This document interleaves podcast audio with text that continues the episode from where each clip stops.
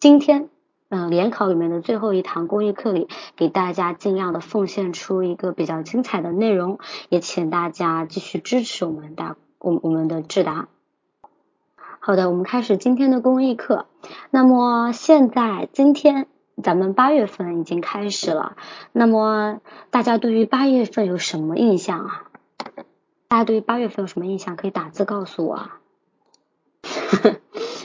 大公资、阅兵、暴雨、电梯，对电梯挺挺挺挺挺那什么的，我看了那新闻，令人发指啊！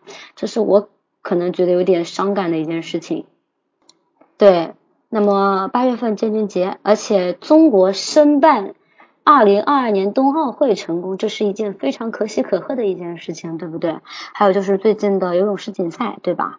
游泳世锦赛正在如火如荼的进行，咱们的中国健儿好像已经拿到金牌了，对吧？很多金牌了，对吧？呃，这是体育方面的以及社会方面的。那么还有一个就是咱们的祖国的建设方面都有不错的一些进展。那么同样的，关于公务员加工资这点，我希望我想说你们肯定比较关心吧。那么作为一个在公务员系统里待着的人，我想说，嗯，呵呵呵呵。我们加了九十块钱，嗯，所以说大家对于整个公务员的未来的工资走向啊，还是不要抱有一个乐观的态度。但是确实这是一个讲究奉献的工作岗位，所以说如果你们是乐于奉献、愿意服务人民群众的人的话，欢迎欢迎来到这儿刻苦的学习。好的，好的。那么其实啊，我们讲了很多八月份对于我们的印象。那么对于八月来八月来说，对我的印象除了热啊，除了热，还有一点就是 traveling 哦，狮子座呀。七月份的尾巴你是狮子座，八月份的前奏你是狮子座，对，狮子座。But so what？狮子座是不太可能会出现在考题当中的。冥王星。你们观察的东西，或者说你们关注的东西还挺多的，而且我表示欢迎，我表示欢迎。但是呢，大家可以搞清楚一件事情：星座啊、星象啊什么的，不太可能会出现在公务员的面试当中啊。回到刚刚那个话题啊，八月份，八月份除了热，我最大的感触就是旅游，暑期属于旅游旺季，对吧？这样一个旅游的旺季，会有很多人遭受这样或者那样的痛苦。痛苦源自于旅游。我们对于旅游的印象还有吗？上车睡觉，下车尿尿，呃，景点拍照，然后就回回到家里，一问你去哪了，什么都不知道，对不对？对，人山人海，全是人，人潮多算是一个关键词。第二关键词就是。旅行社的问题了，对不对？很好，不文明旅游是一个点，还有就是导游强制消费也是一个点，对不对？还有，嗯，所谓的叫做啊欺欺骗欺诈，对吧？旅游欺诈这也是一件事情。那么自去年的十月份以来，我国出台了新的旅游法，规定不能够。就是带领游客前去商店进行消费，导游，但是屡禁不止，屡禁不止。即使是新的旅游法出台之后，并没有取得预期的效果，甚至几乎所有的旅行社或者导游，或者说景区的一些商店，依然我行我素，强迫、强制消费、强制购买。我不知道你们有没有跟团出去旅游过？有没有被带到那些要买东西的地方？那么本人，嗯，出去旅游的还算是比较频繁的，确实碰到过很多这种现象，挺让人崩溃的。那么今天我们讲的主题就是这个，大家可以观看一下这个漫画，然后我们马上开始今天的四个题型的讲解。没有错啊，今天我们讲的内容就是漫画类的综合分析题。这一类综合分析题啊，有难度。甚至说，很多同学不太清楚漫画类的题目该怎么答，会形成一些思维的误区。那么，我希望都是漫画类吗？不是的，漫画类一般是属于综合分析题里的一种。没有关键词吗？怎么没有？这幅图上给了你们很多关键词。好的，来麦上的王洋同学，咱们来试一个麦。王洋说话。老师能听见吗？可以的。嗯。老师，我思考一下。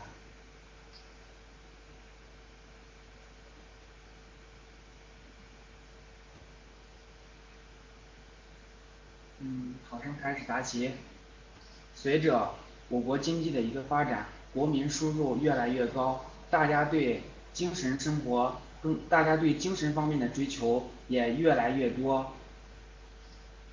国人出国人出国旅游，在在家呃在国内著名景区去旅游的现象很多，也很普遍，这并无可厚非。但是在旅游的过程中，我们发现了一些怪象，本应该说本应该是借旅游去提升自己，呃去享受去享受自然，回归自然的一个过程，却被却被强加的却却被给强加了一些不呃强加了一些不太好的一些东西，比如漫画中所反映的游客去景区旅游，却被有关人员有关人员要求。或者就是变相的引诱去购买一些东西，这让我这让一这这让原本应该充满惬意的一种旅旅行变成那么变成一些的不自在。我认为这样的现象存在着这样现象原因也是多方面的。首先就是我们的一个相关部门对这样的一个事件并没有引起足够的一个重视，可能。他们更多的是想借这个旅游景区提高自己的提高当地的一个经济发展，但是并没有认真的考虑到考虑到一个可持续的发展，考虑到游客的一个切身的一个感受，而更多的是以旅游来增强当地的一个实力，忽略了旅游它本身的一个社会价值。其次，其次。我们的社会呃我们的游客呢，自身也确实嗯存在着对旅游也缺乏一种嗯一种比较本质上的一个认识，可能大家去旅游的时候，除了吃除了吃喝玩，可能并没有好好的去好好的去体验旅游景区所承载的那种人文关怀那种人文精神。以及历史以及旅游景区所遗留下那种历史底蕴，而更多的去关注一些物质上的一些东西，然后在在旅行社或者景区的一种一种引诱下，也也去也去也去就是接受了这一现状。针对以上原因，我觉得应该从以下方面去考虑，首先。国家有关旅游国家旅游部门或者是其他相关部门，应该切实从旅游的本身出发，以及切实的呃保护好游客的游客的一个真正的旅行感受考虑，然后制定相应的相应的可落实的能够能够执行的一些相应的一个法规，引导引导我们的游客更多的去享受享受旅行它的。本来的一些本质的一些东西，让旅行真正成为旅行，让说走说走说走就走的旅行真的成为一种旅行。同时，我们的景区还有我们的一个旅行社应该切实负起责任。我们不反对，我们不反对旅当地的一个景区或者旅行社在组织走组织旅游的过程中。提高自己的一个经济实力，但是这并不能成为，并不能成为借此而而就是改变了旅行的一个本质，让消让旅让让游客让游客忽视了当地的一个旅游价值，而仅仅只是为了提高自己的一个经济价值。第三，我们的社会宣传应该确实搞得应该确实好好呃好好做一下。引导我们的引导我们的呃游客以及我们的消费者，让旅游真正回归旅游。啊，考生回答完毕。王浩同学，这个题目答的比较拖沓啊！你在答整个问题的时候，你有在现象类当中有多说一些语言不够流畅，而且有很多重复的地方。那么整体的思路呢，在对策方面啊提的不够清晰，你没有就一个实质性的发展提出一些有建设性的意见，大部分在提你的愿景，没有一些实质做法。这个题目的思路啊，这个题目的思路主要是你们不太会答漫画题，但是漫画题很有可能考，这是你你们需要去练习到的。哎，我天，哎，不小心怎么答这个题目？哎，不小心试个麦说话，哎，不小心我听不到你的声音，你在说话吗？按住 F 二，你在不在？我们换人，东南，东南在吗？试个麦。老师听得见吗？可以听得见。开始答题。从这幅漫画中，我们可以清楚的看见游客游客被旅行社指责不买东西可耻等一系列现象。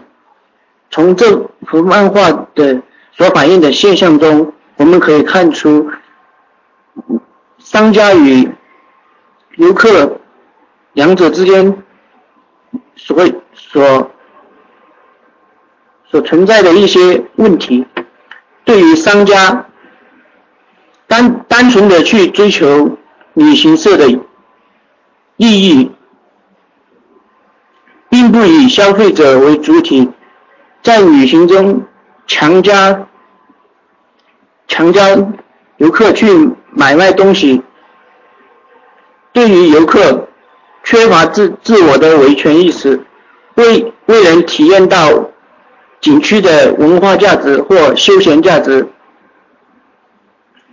并嗯与自己的消费，并并没有取得与自己所付出所付出的金钱所带来的价值，所以针对以上商家和游客的问题，我我觉得有以下三点可以去。解决对于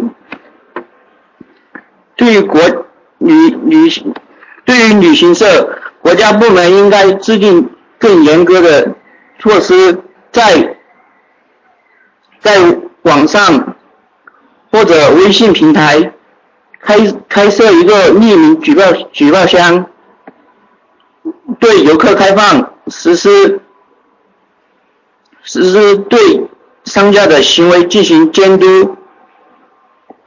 对于游客，我们应该举行一些公益广告，对他们树立一个自我的维权意识。当自己的当自己的权利受到侵犯时，采取合合理的方法进行维权，不能坐以待毙。使商家的这种行为继续恶化下去，带来不良的后果。嗯，具体的行行为有开设、播放一些公益广告，或在在旅旅游前，相关部门进行一些适当的讲座，给他们。说明在旅行过程中应所应该注意到的自己的权利的意识，树立自我的维权意识，保障自己在旅行中应享受到的服务。答题完毕。呃，东南同学答的比较卡了啊，答的比较卡，但是总体来说呢，嗯，思路还是有的。但是你你知道吗？在一个答题过程当中，如果你答的这么卡，我是很难听到你的主要思想的。而且，嗯，在答整个这样的题目当中啊，你们刚刚你和刚刚那同学都有一个问题，就是你们提出来的建议，不具有针对性，都飘在空中，你没有针对这个现象，因为我们的政策已经出来了，我们国家是不允许强制消费的，也不允许旅游景区利用这种方式来进行一种谋取高额利润，对不对？但是为什么还是会有这种现象？说明有些地方没有做到位，而这些没有做到位的地方，你是可以详细的来讲的。因为这确实就是因为政策有了，下面执行力不够的问题，所以这个是可以来细说的。来，我听一下木木同大家听。莫同阿莫同学在吗？在的话开个麦，我们听一下你有没有声音。呃，老师你好，可以听见吗？听得见，你可以思考一下，然后作答。呃，老师好，我现在开始作答。嗯。漫画中，呃，生动形象地告诉了我们，导游在举着旗子告诉游客，不买东西是可耻的。嗯，这反映了我们近些年来的一个形现象，就是，呃，随着我们人民收入水平的一个提高，嗯，越来越多的人们选择出外出旅游，但是，嗯，在外出旅游的过程中，发现了一，呃，发生了一些非常不好的现象，那就是强制我们的游客购物。呃，在我们的新闻报道中也多次，呃，看到这些现象的发生。嗯，为什么会发生这个样的现象？我觉得可能原因有呃以下几个方面。第一，就是我们相关部门的监管不足。嗯，对于我们嗯国家早已经颁布了一些关于旅游的法律法规，明确规定不准嗯强制游客购物，但是这些现象依然在发生，说明我们相关部门并没有呃真实的把这个法律法规落到实处。嗯，我们的监管。不足造成了我们这个现象的一个多次发生。第二是我们的嗯相关的一个旅游从业者素质的一个问题。嗯，旅游当前的一个旅游环境造成了我们旅游从业者的工资水平嗯可能是跟这个嗯游客购物的呃消费是挂钩的。那我们的呃旅游从业者为了自身的利益考虑，他会呃。在跟嗯景区啊产生一个相应的一个联系，从而强迫我们的旅游者购物。所以嗯对于我们的这个旅游从业者的就业环境，我们也是需要考虑的。第三方面是由于我们当前的一部分游客在发生了这个呃强制购物的现象之后，可能并没有只是呃屈从于导游，但是并没有去嗯向我们的有关部门去反映，造成了一些导游和旅游从业者还有我们的相关监管部门。并没有能够去做好这个相应的一个处理工作，嗯，为了让我们的游客能够更好的在我们的旅游过程中享受生活，嗯，做好旅游，同时发展我们的第三产业，嗯，让我们的旅游真正的让带动我们的经济发展，我觉得我们可以通过以下几个措施去做好我们旅游行业的一个整顿工作。第一就是加大监管，嗯，对。嗯，在我们的相关部门要明确各自的职责权限，对于我们的这些嗯违反我们法律法规的，要严肃处理，依法依规的严肃处理。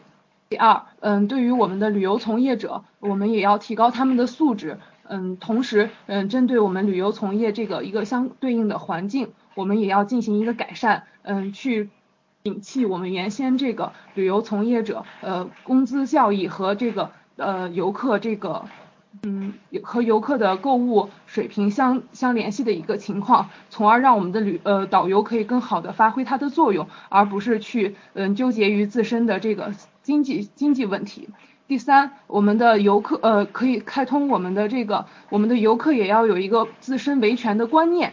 从在受到嗯在自己的权益受到一个不法的一个侵害之后，我们要通过我们的嗯消消协还有我们的相关的监管部门去呃举报，然后去做好我们的嗯维权工作，让我们的相相关部门可以做好我们这些处罚工作，从而可以更好的维护我们自身的权益。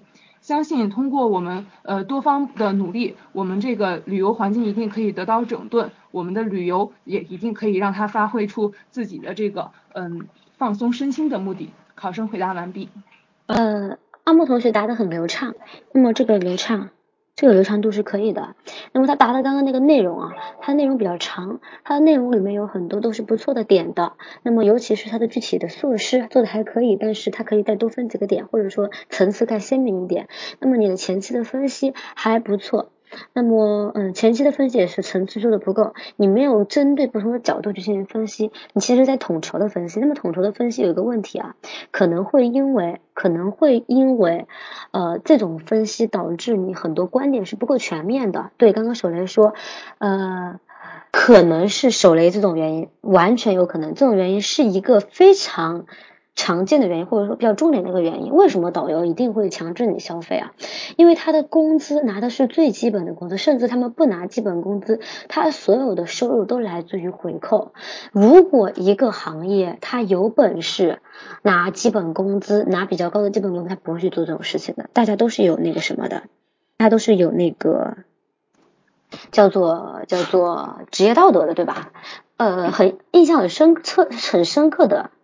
印象很深刻的一件事情就是，本人曾经去过一趟西藏。那么在西藏报了一个当地的团，旅游导游跟我这么讲，他说：“大家请放心，我们这边所有的导游跟大陆的导游不太一样，我们都是有专门的导游的工基本工资在的，我们每每个月的基本工资在三千块钱往上开，所以我们没有必要带你们去景区进行消费。”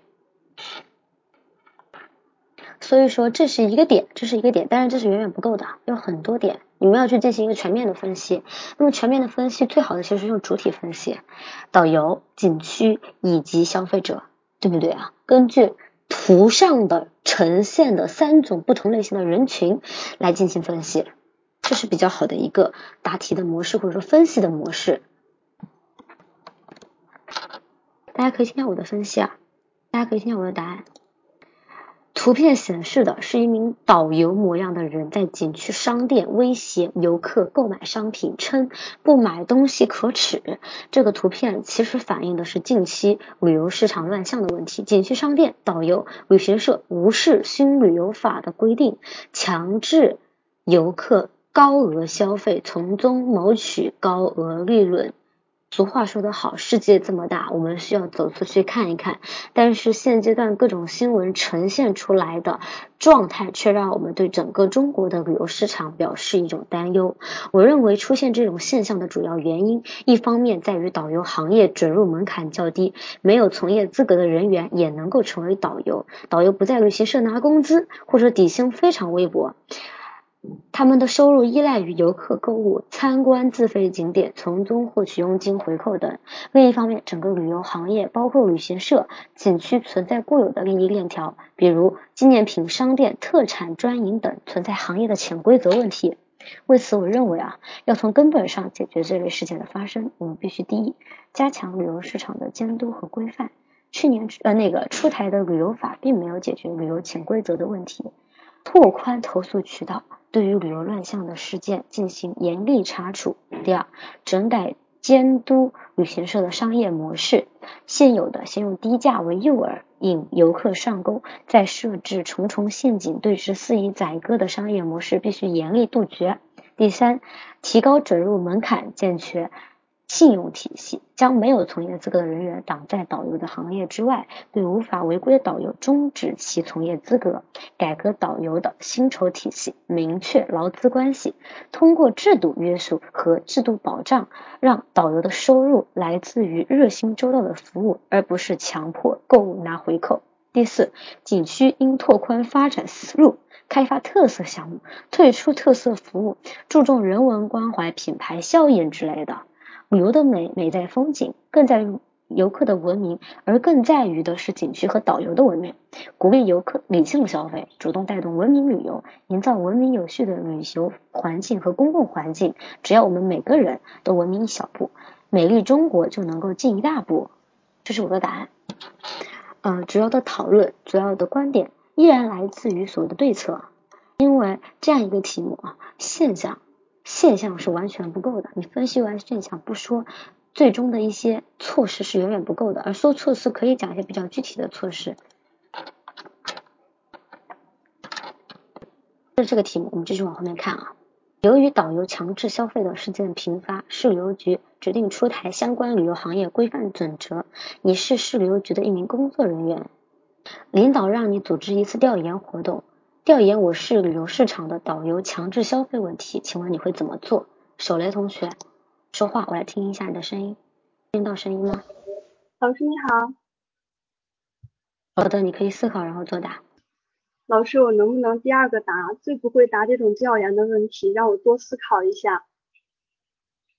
陈文在吗？陈文在吗？陈文在吗？在的话给我，在的话说话。陈文在吗？按住 F 二说话，我们现在听不到你的声音。到吗？听得到，你可以思考一下，然后作答。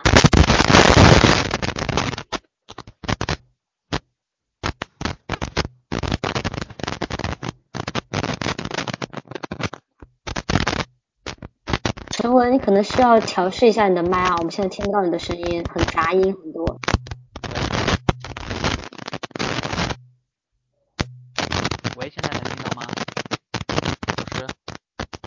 可以听到有杂音，你答吧。呃，组织一次这个对于旅游市市场调制消费的调调研，对于出台相关政策能够切实和可靠的一些，我会紧扣这次调研的主题，详细了解本次意义，然后是成立调研小组，召开工作会，制定相关的调研方案，后交由领导审批以后开始准备。那么在整个调研过程的多种调研方式相结合的方法来完成本次。第一呢，就是根据本次调研的目的，根据本目的呃制定详细的呃制定一个调查问卷的清单，然后到本市的一些主要旅游景点去发放，交给游客发放给游客这个填写。嗯，第二呢是第二呢是实地的去走访调查一些呃呃旅行社或者是景区的相关的负责单位，问问他们有没有针对这个强制消费问题有没有呃采取一些呃可靠的一些监管措施。第三呢是开开通这个呃网上的一些渠道，就是广泛征询广大网民、当地市民和一些旅游者的一些意见。然后呢，最后呢，我会跟呃全面的收集这些通过本次调研获得的一些数据，然后整理成呃详细的调研报告，交给领导，以便提呃以便那个领导呢，以便推出下一步的切实有效的政策。回答完毕。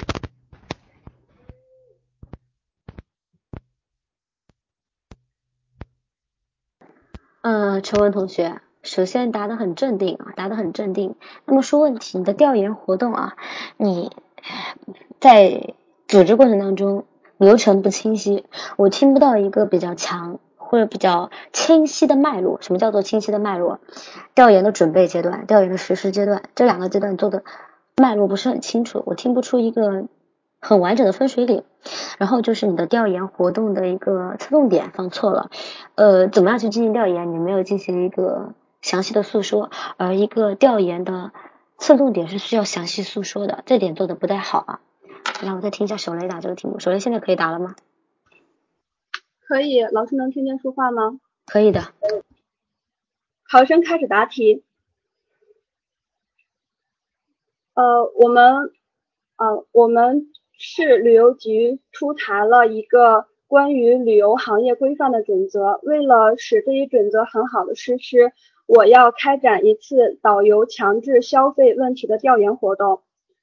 为了开展这次活动，首先我要熟悉这一规范准则，然后通过它的，呃，然然呃呃，先熟悉准准则，然后再去开展调研活动，这样比较有针对性。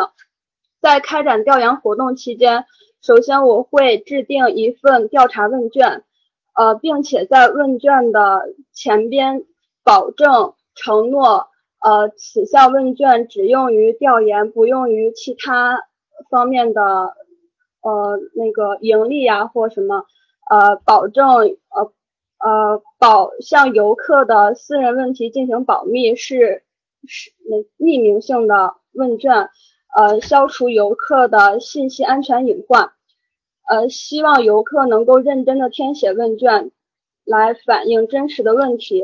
第二，我会向景区的居民进行询问，询问导游在景区附近的强制消费问题。第三，我会到相关的部门进行走访，看一下就是在网络上或者是电话举报情况。有呃，对于违规的导游或者是旅行社的处理情况，比如是不是对于情节严重的导游有没有停职反省，或者是旅行社有没有进行呃那个叫什么，就是呃关闭。然后第五，最后我会采用暗查的方式，作为一名普通的游客去参加一次旅行社，真实的去。体验一下，呃，导游强制消费的程度。最后，我会在调研过程中形成一个详细的报告，向领导反馈，同时来完善我们旅我们行业的规范准则。考生答题完毕。呃，自信一点啊，你答的没有不好，不需要在第二个地方答，第一个答才有特点。啊，答的不错，小雷同学答的不错，每个方面都考虑到了。呃，说问题啊，第一个问题没有亮点，第二个问题，嗯，拖沓，对，有点拖沓，其他还好啊。让我听一下小雨怎么答这个题目。小雨同学在不在？在的话说话。小雨，按住 F 二说话。嗯，现在没有听到你的声音。喂，老师，能不能听到？可以的，现在可以听到了。喂，老师。好的，考生现在回答第一题。对于我市旅游市场导游强制消费问题，举办一次调研。一方面可以让我们了解导游强制消费问题的一得到一手的数据资料，另一方面也可以为我们在以后针对导游市场问题提出一些政策和依提供参考依据。为此，我将积极努力的做好此次调研。具体而言，我将从如下几个步骤开展：第一，首先我会跟领导进行沟通交流，确定一下我们此次调研。大致的一个范围、主题、重点以及我们需要调研的，嗯呃以及我们主要需要调研的一个方式方法。首先，其次我会跟我们的我会跟我会跟我们的领导同事以及我们以以前举办过此类经验的领同事进行一个沟通交流，了解他们在举办此类过程中的一些经验和做法。同时，我也会在其他的一个通过一些档案馆、钥匙，或者是网上搜索一些此类或者相关的调研，了明确一下此类调研应该做到的注意事项。针对我调查到的资，针对我前期了解到的资料，制成一个前期的调研方案。方案中应当包括此次调研的主题、方式方法、重点、报。告领导审批，待领导同意后，确定开展此次调研工作。具体而言，首先要公明确我们此次调研的工作小组，可以制定一个工作小组，然后制定一个公共的交流平台，以便我们小组在此次过程中能够进行信息分享，随时掌握一手的信息。同时也要做好一个职责职务的安排，保证专事有专人，专人有专责、专职。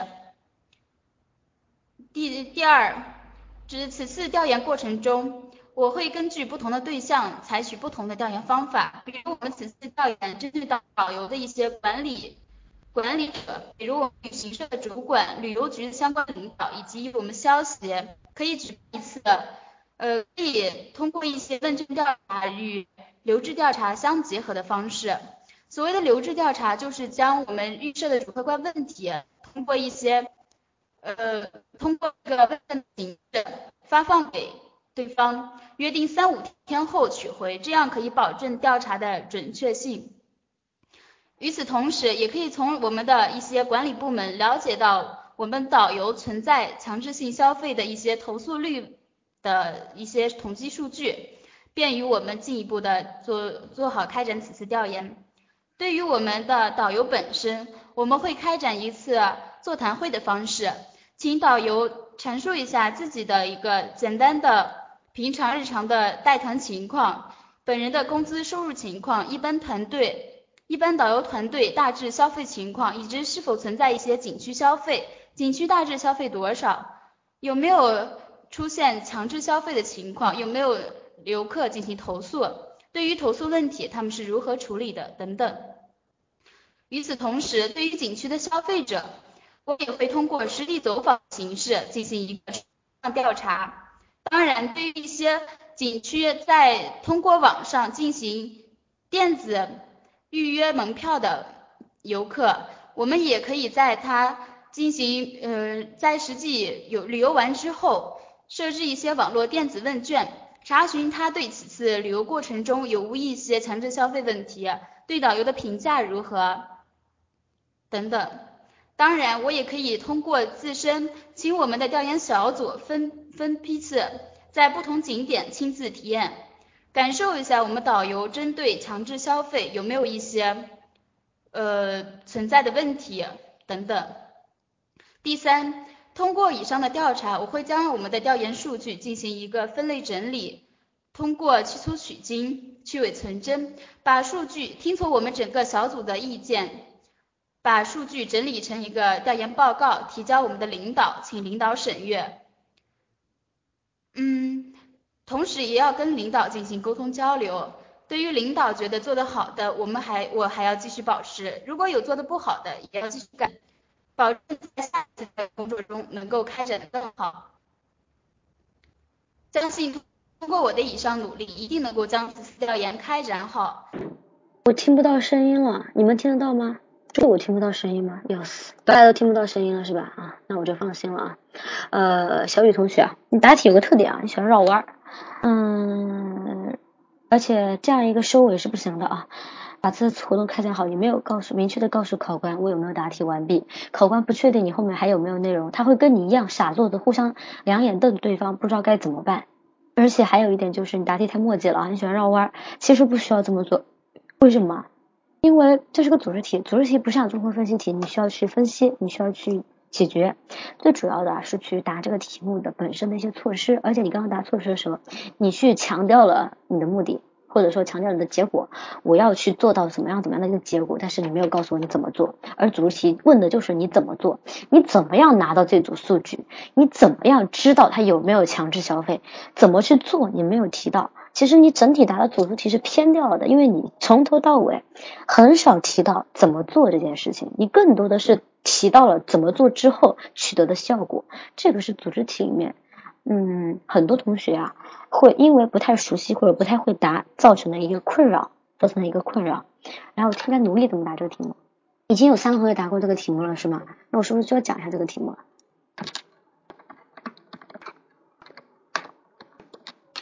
？OK，大家可以听一下我的答案啊。调研我市旅游市场的导游强制消费问题，可以为今后出台相关的旅游行业规范准则提供有力参考。为此，我会认真组织这一次调研活动。首先，翻阅旅游相关法律法规。与同事一起讨论制定一份详细的计划草案，其中包括调研人数、调研对象、调研时间、经经费预算等，交由领导审批并做相应的修改。在调研之前的准备阶段，组织调研人员进行分组，进行相关的调研培训，与我市各旅行社取得联系，通知其调研时间，请积极配合工作，准备调研相关问题，并印发调研问卷。其次，在调研过程中，我会将各组调研人员分配好工作，有效、高序、高有有序、高效的开展调研工作。一、针对旅行社，采取实地走访的形式进行调研，在旅行社与员工进行沟通交流，获取他们对于强制消费存在情况的信息，与管理层召开交流会，了解管理层对待导游强制消费的态度、导游招聘的门槛信息等。二、针对游客，在我市各大景区采取调研问卷发放进行调研，及时将调研问卷及回收整理，并且对年龄较大的游客采取口头询问并记录的形式。第三，针对景区，可采取暗访的形式，随机安排调研人员加入若干旅行团，在纪念品商店、特产专营店等地实地感受并记录是否存在导游强制消费的现象。最后，将所有的调研材料汇总整理、科学统计并分析，形成调研报告向领导汇报。希望这一次调研能够为今后旅游市场的规范提供帮助。这是我的个答案，重在怎么做，而不是重在你们说的一个效果。效果，效果是需要做出来的，对不对？这是一个组织题该有的样子。你们很多同学可能对组织题的认识不够深刻，或或者觉得组织题很好答，我只要呃按照前中后答就行了。不是这样的，前中后是必须，但是前中后里面还有一些别的规定、别的规则，比如说要有一个逻辑关系，比如说要有 how to do it 这个怎么做这些观点。啊，对的，咱们这边的小班课今天晚上已经开始最后一期联考的最后一期课程的讲解。那么如果大家对于我们的公我们的小班课程有有想法或者说想要了解的话，可以去 QQ 群二七三三七三三二九这个群里面了解一下情况。那么今天第一节课呢，主要讲的是分组以及练习方法。到时候呃还没有开始正式的上课，所以说大家如果对我们小班课呃想要去听的话，还是有机会的。这是第二个题目，那我们看一下第三个题目。你是旅游级的，不需要对导游进行询问吗？有啊，我第一点不就是吗？针对旅行社与员工进行交流，获取他们对于强制消费存在情况的信息，与管理层交流，了解管理层对于导游强制消费的态度、导游招聘的门槛等信息。对每个人，今天只有一次机会答题。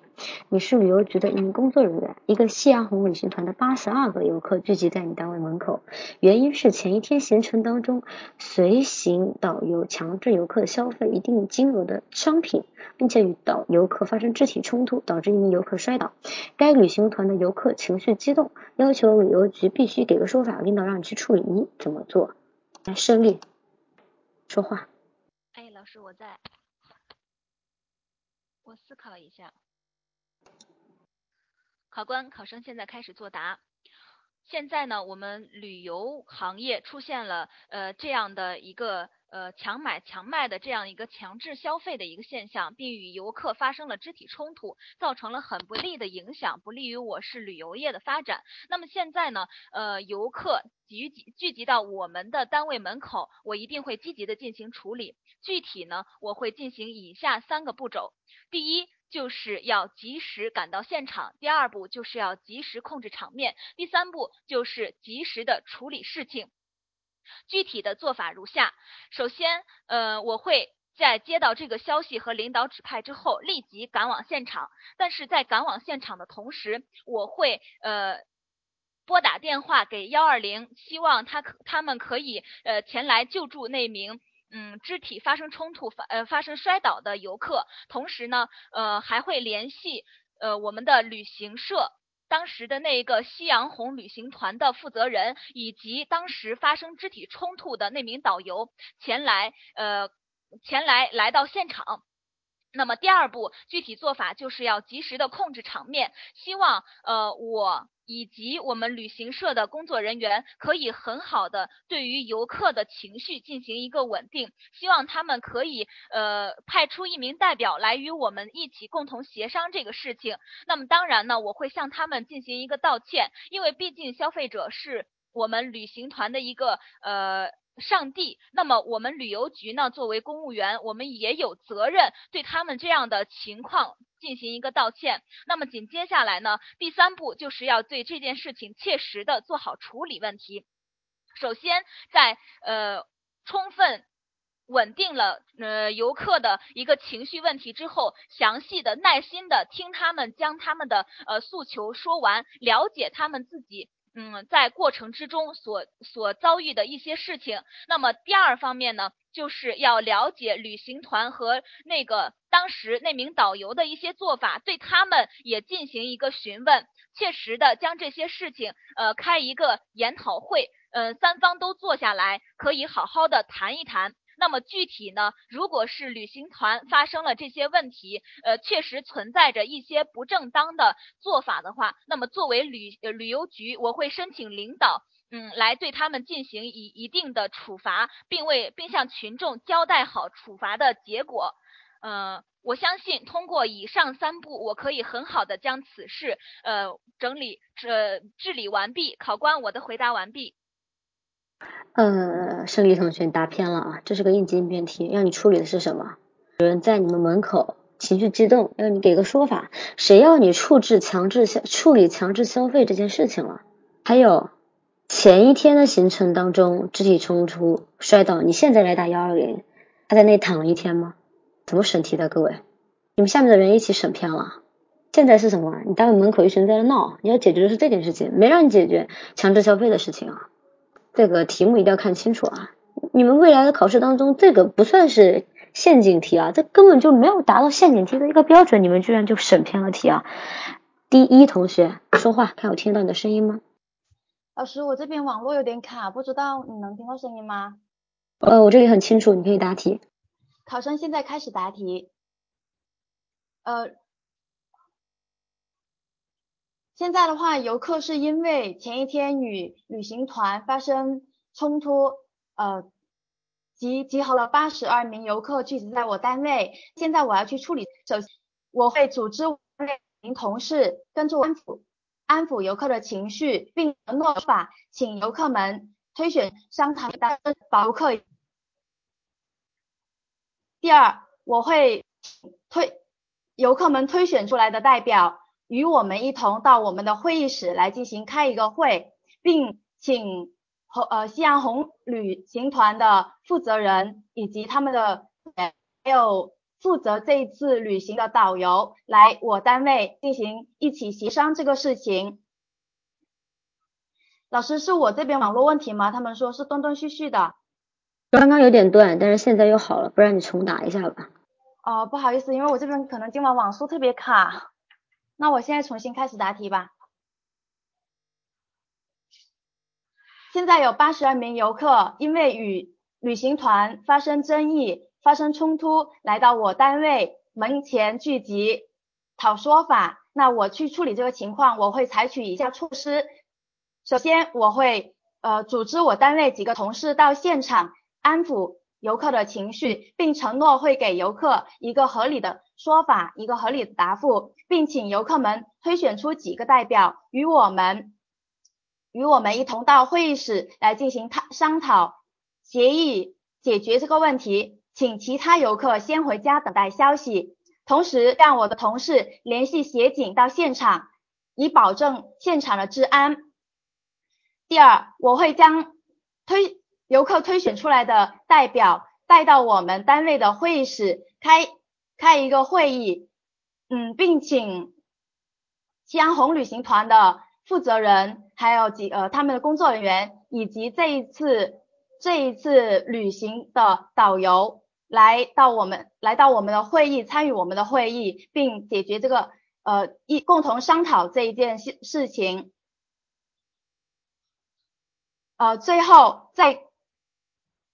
在会议呃会议结束之后，在会议在会议结束之后总结这一次事故的原因呃，并形成一个并写成写成汇报写成一个报告汇报给领导，并总结这一次事故发生的呃原因，以便以后以防类似的事故再次发生。考考生回答完毕，谢谢老师。还是一样的问题啊，哎，怎么还去抓导游了呢？现在这个情况，你还抓导游过来对峙，是几个意思？矛盾加深，在你门口直接打起来吗？千万记住啊，这个是个应急应变题，解决的不是一个，不是一个叫做呃主要的冲突矛盾，解决的是他与你们的矛盾，而不是他与导游之间的矛盾。你千万不要去强化这样一个矛盾啊！如果你把导游请过来，一定会让矛盾升级。你要解决的是平复现场群众的情绪，让他们回家。不要让他们在你们单位门口，你们好像都偏了啊！这个应急应变题是最基础的一种类型啊，你们要搞清楚啊！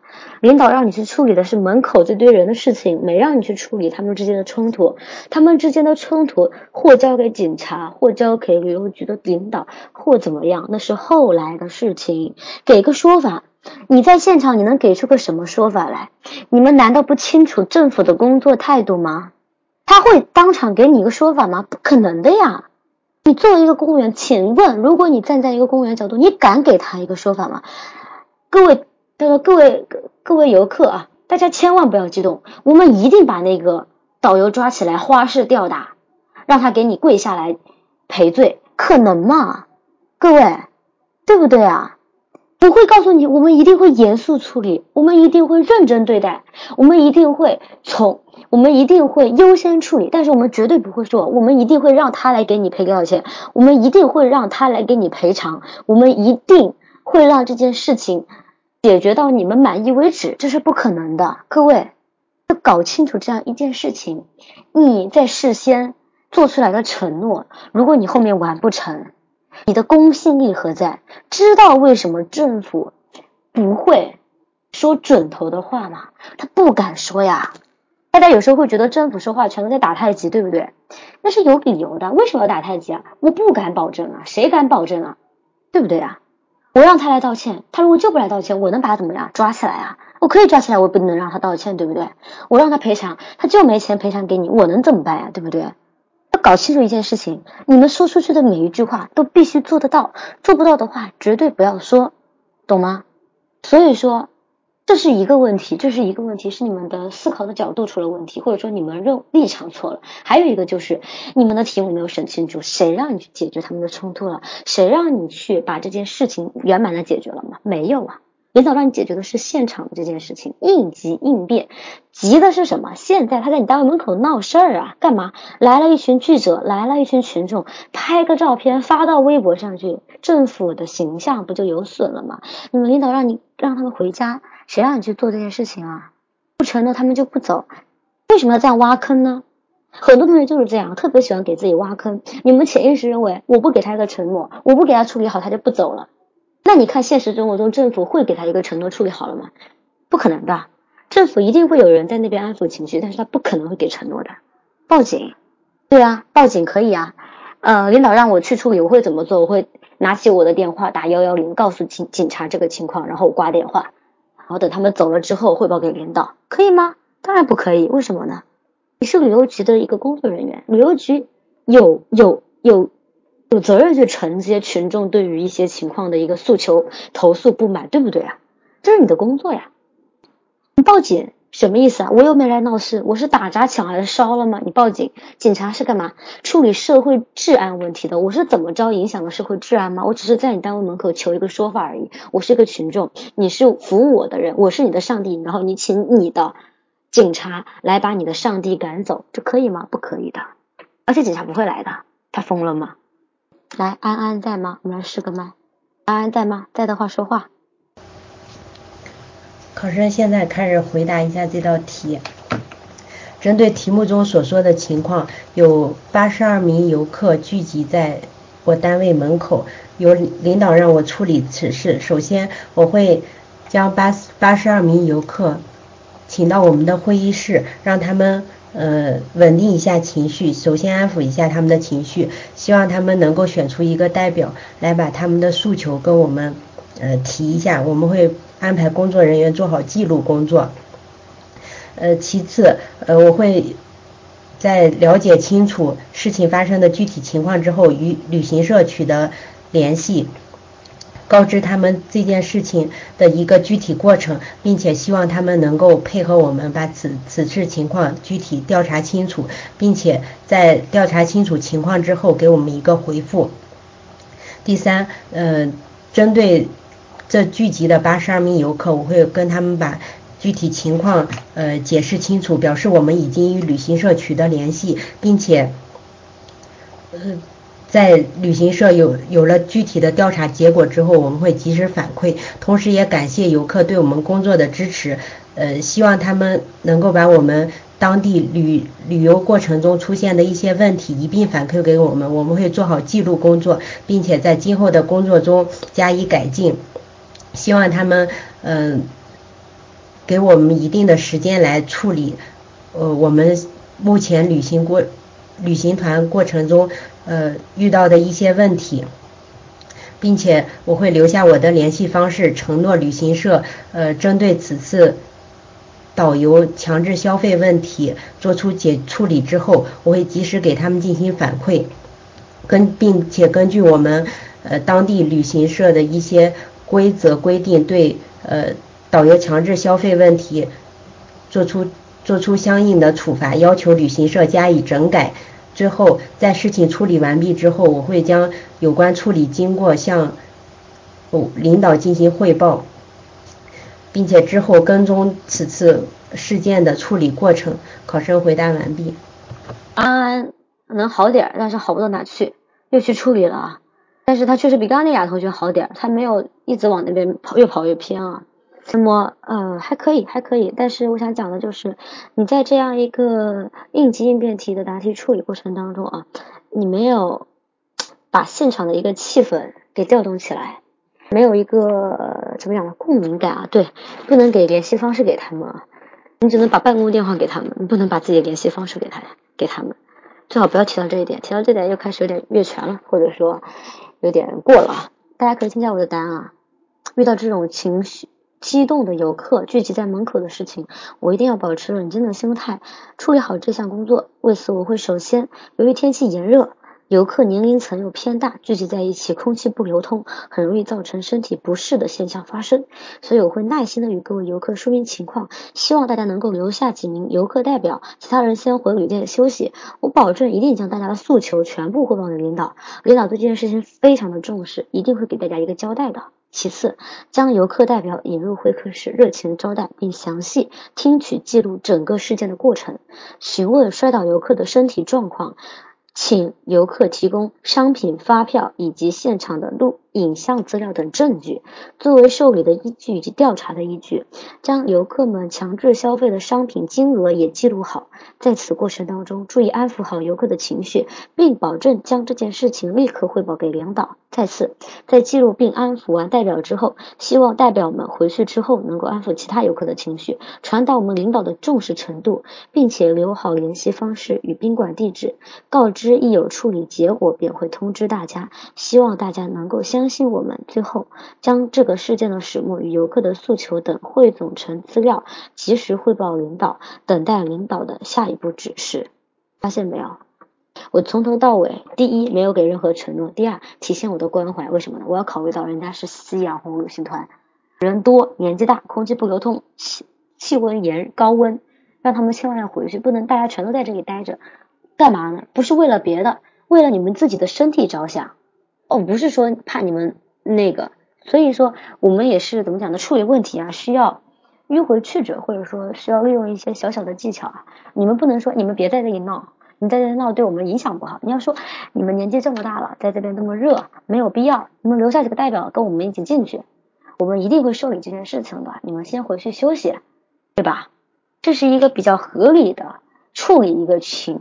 呃，群众闹事的一种态度和一种方式，大家可以学习一下。那么再看第四个题目啊，你是这一次调研的总负责，小王协助你的工作，在一次调研工作安排的讨论会中，你和小王的意见意见不合，起身争执，而小王啊拂袖而去，在之后的工作当中一直消极对待，你该怎么办？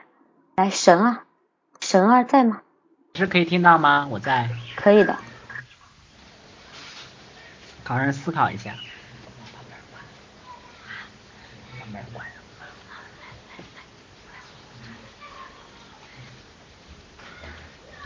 啊，假如在工作中呢遇到这样的问题呢，我会首先呢进行自我的一个反思。那呃，因为这一次工作呢是小王和我一同完成的，呃，在在讨论会中呢意见不同呢，我不会在会上和他发生。呃，发生争呃，我会在会后呢及时和他做一些沟通，然后也会反思是否在呃自己讨论会中呃一个呃这次调研活动中中的一个工作量啊，还有具体的安排是否没有考虑到小王的实际情况，或者说小王小王对我其他的呃公事呃工作做法有意见，而而发生了这一次争执。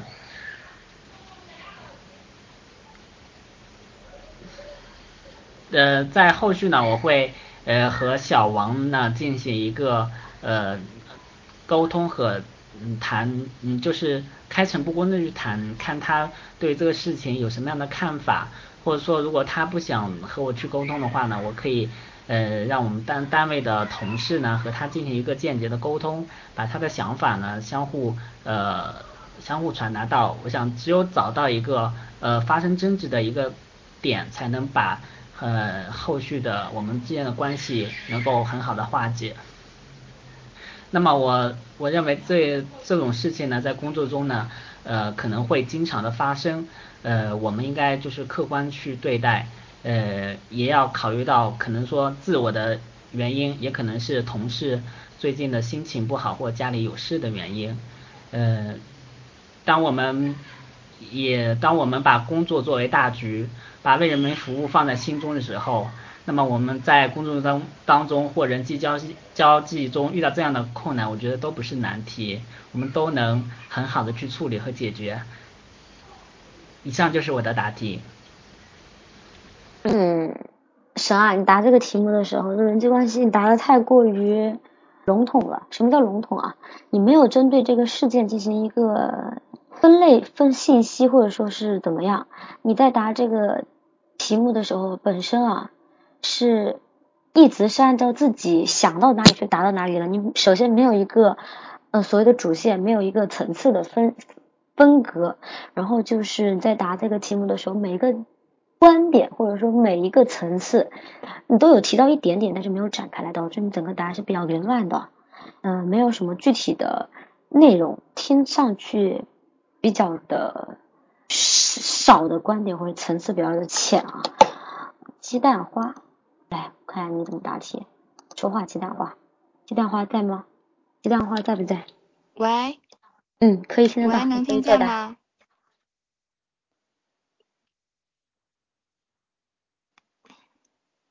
嗯，我刚刚看到题目，我看我思考一下。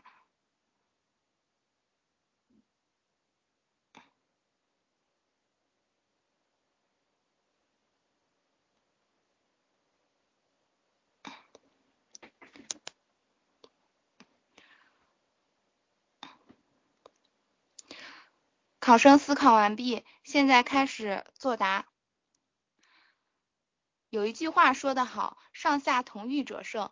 那么在实际的工作中，我们合作的同与同事合作的相互合作，有利于工作的推进。如果出现题目中的情况，我会将从以下几个方面开始处理。第一，行有不得者，皆反求诸己。出现题目中的情况，我会从自心自身找原因。我在讨论会上和小王有意见。想法不同，但是可能是我处理方问题的方式不对，没有顾及到小王的想法，也没有站着站在他的角度去思考问题，同时表达的时候也没有采取恰当的方式，所以才会让这种争执出现。那么我就会从我自己找出这样的原因，并且反思自己。第二。话不说不明，灯不点不亮。我会及时找到一个恰当的时机，跟小王进行沟通，向他仔细的表达出自己的歉意，并且也要倾听他的对这个工作安排的一些意见，详细的记录下来，同时也向他表明自己的一些想法。在这个过程中，一定要秉承着一种谦谦和、耐心的态度。仔细的对待我们的问题，并且盼望着有达到一个共识。我相信我们都是为了工作，都是从工作角度出发，不会有原则上的分歧，只是在表达方式上有所不同。第三，我我们和我和小王会共同合作。我相信通过进一步的沟通，我们对本项工作已经有一个了进一步的了解。也会在以后的工作中相互促进，同事之间应该秉承着一种有事没事常来往，大事小事共商量的态度。我也会注意在以后的工作中要注意自己的说法，注意自己应该站在别人的角度出发，同时也让同事表达自己的意见，做出建议。总之，我相信在以后的工作中，我秉承着这样的一种。时常反思自己，并且多与同事交流，在抓住任何时机倾听同事的想法，同时也要站在别人的角度出发，就慢慢的会让我们的矛盾逐渐化解，并且也会让小王在以后的工作中逐步提高他的工作积极性。考生回答完毕。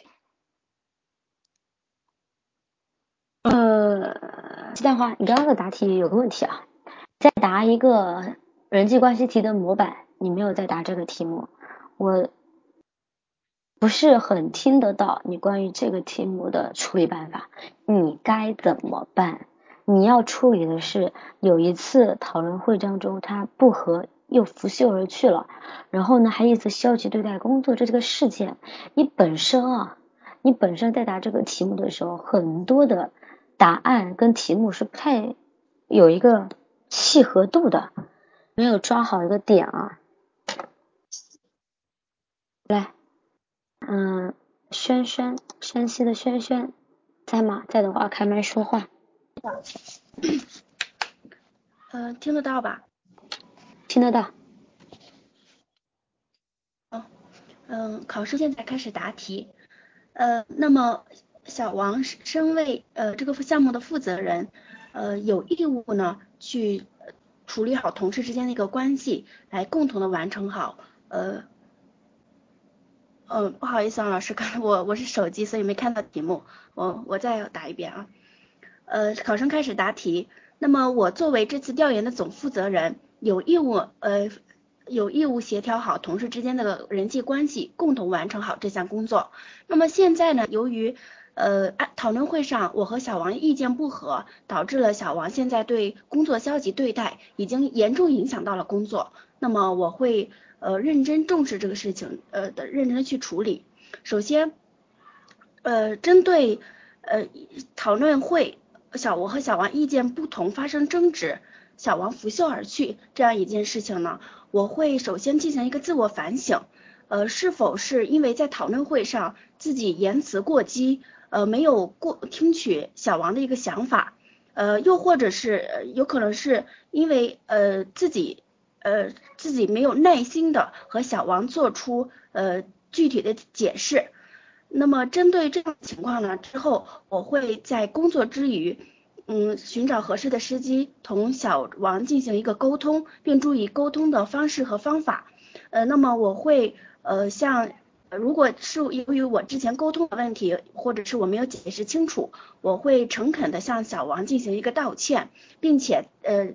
和他耐心的解释清楚我做那个决定的一个原因，呃，并且恳请小王，嗯，继续配合我的工作，共同完成好工作，并且承诺今后呃一定会耐心听取小王的意见，也今后的工作中也需要小王继续的呃帮助和协助呃帮助和协助我，呃，那么在以后的工作中呢，我也会注意在和别人同事沟通的时候注意一个方式方法。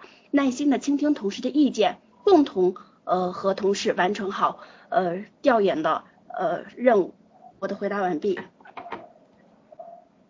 呃，这同学切题很好，轩轩把这个题目切题切的非常不错，这是那个。鸡蛋花可能需要学习的地方。那么你答的题目有个问题啊，你答的题目也是一样的，语言组织不够流利，也不叫不够流利。你刚刚答题流利程度是可以，但是你的语言组织不够好。为什么这么说呢？因为你的整体的答题的效果让我在我听起来啊，是一个不太好的呃一个答题的模式，因为你一直在反复。一直在反复强调你自己的一个语言习惯，而在一个答题过程当中，尤其是面试的答题过程中，你自己的语言习惯在这里面不是很重要。你要去契合，你要去学习一个面试的答题的语言习惯，呃，不够不够直击重点，而且语言组织不够正式，更多的是一种。聊天的方式答题，口语化还是比较严重的，这个也是平时需要练习的时候注意的问题。那么这个题目啊，这个题目是个人际关系题，它有几个矛盾。第一个是在讨论会上的拂袖而去，第二个是之后工作的消极对待，这两个是你需要去处理好的，而这两个互相也有一些关联。那么这个题目要怎么答？大家可以听下我的答案啊。在工作当中意见不同，产生争吵时有发生，这都是为了工作。我与小王都不应该为了工作上的不同意见而闹别扭，影响工作的正常开展。首先，我要反思自己在这一次讨论会上的语言语气。如果是因为自己是总负责而态度傲慢、语气高傲，那么我应该立马找机会向各位同事和小王道歉。由于工作比较急，任务比较重，我作为一个新人又是负责人，压力比较大，忽略了态度、语气上对大家不够尊重，希望大家能够原谅我。其次，回忆我与小王的意见到底是哪里出现了分歧，反思自己对于小王意见的态度是否过于主观，客观辩证的再进行思考，并且主动找到小王，希望他能够把意见的整体思路和想法告诉我。每个人看问题的角度是不同的，意见肯定有所不同。我作为负责人，应该广泛的听取多方的意见，全面的考虑问题。最后。我与小王进行应该进行一次真诚的沟通，将自己在这项工作当中对他做的不好的地方诚恳的道歉，希望他能够原谅我。我也希望他能够冰释前嫌，继续协助我完成好调查工作。同时，在工作以外，生活当中也要多和小王联系交流，平时一起运动，一起吃饭，强调同事之间的感情，要成为好朋友。这是我的一个答案，层次要鲜明。然后要直击重点。呃，手雷，你这又叫做自我挖坑。你为什么在你道歉之后他还不接受呢？如果有一个人真心实意的跟你道歉，你会不接受吗？请不要把你的对象想得如此的不堪，不要随意挖坑啊！你们有些挖坑其实是非常的阴暗面啊！各位，阳光思维一定要阳光思维，这是面试可能你们嗯第一个要学到的就是阳光思维。好，这是这个题目。那么讲到现在呢，我们今天的所有的公益课的内容就讲完了。四个题型，大家有什么疑问吗？有疑问可以提出来。嗯，综合分析啊，综合分析题目有很多种不同类型，比如说我今天讲到的叫做寓，要叫做漫画类的、寓言类的、呃现象类的，还有演讲类的，还有自我认知类的，还有辩证类的等等等等，性叫做所谓的。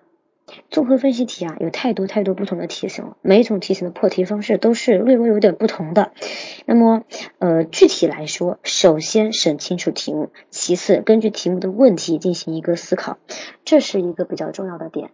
呃，如果大家需要下载录音的话，可以在我们现在 PPT 上的所有的 QQ 群里面都可以下载，或者屏幕左下方的呃微信二维码，我们同样会同步上传我们的。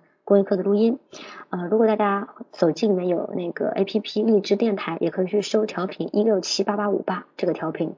我们的小班主要提供的是一个系统学习的课程，每一种题型，每一种小的分点题型都会给大家进行一个比较详细的讲解。